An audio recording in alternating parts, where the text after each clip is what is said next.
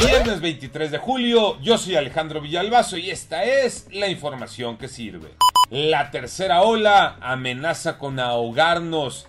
Ayer fue un día negro, el más negro en el número de casos confirmados en tan solo 24 horas en lo que va del año, Iñaki Manero. Efectivamente, ayer jueves se alcanzó la cifra más alta de contagios en lo que va del 2021. Los datos oficiales reportaron 16.246 nuevos contagios. Ya alcanzamos 2.709.739 personas infectadas durante la pandemia.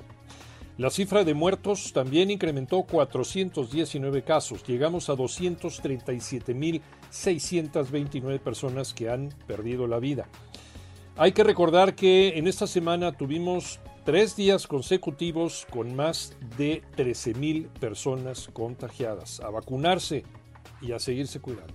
El reflejo en el aumento de casos ya lo tenemos en hospitales saturados.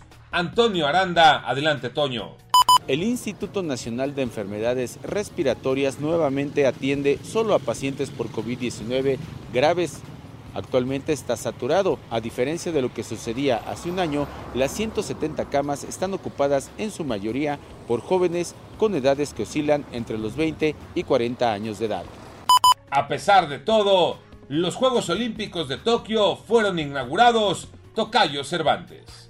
Así es, Tocayo fueron inaugurados de manera oficial los Juegos de la Esperanza. La inauguración en Tokio inició con un video recordando el 2020 afectado por la pandemia de COVID-19, recordando los entrenamientos en casa de los atletas debido a esta pandemia. No podía faltar la pirotecnia y el juego de luces en el estadio, iluminando por completo la capital japonesa con la presencia de tan solo 950 invitados. Hay que recordar que serán los primeros juegos en la historia que se disputarán a puerta cerrada y como es una tradición, Grecia fue el primer país en aparecer en el desfile.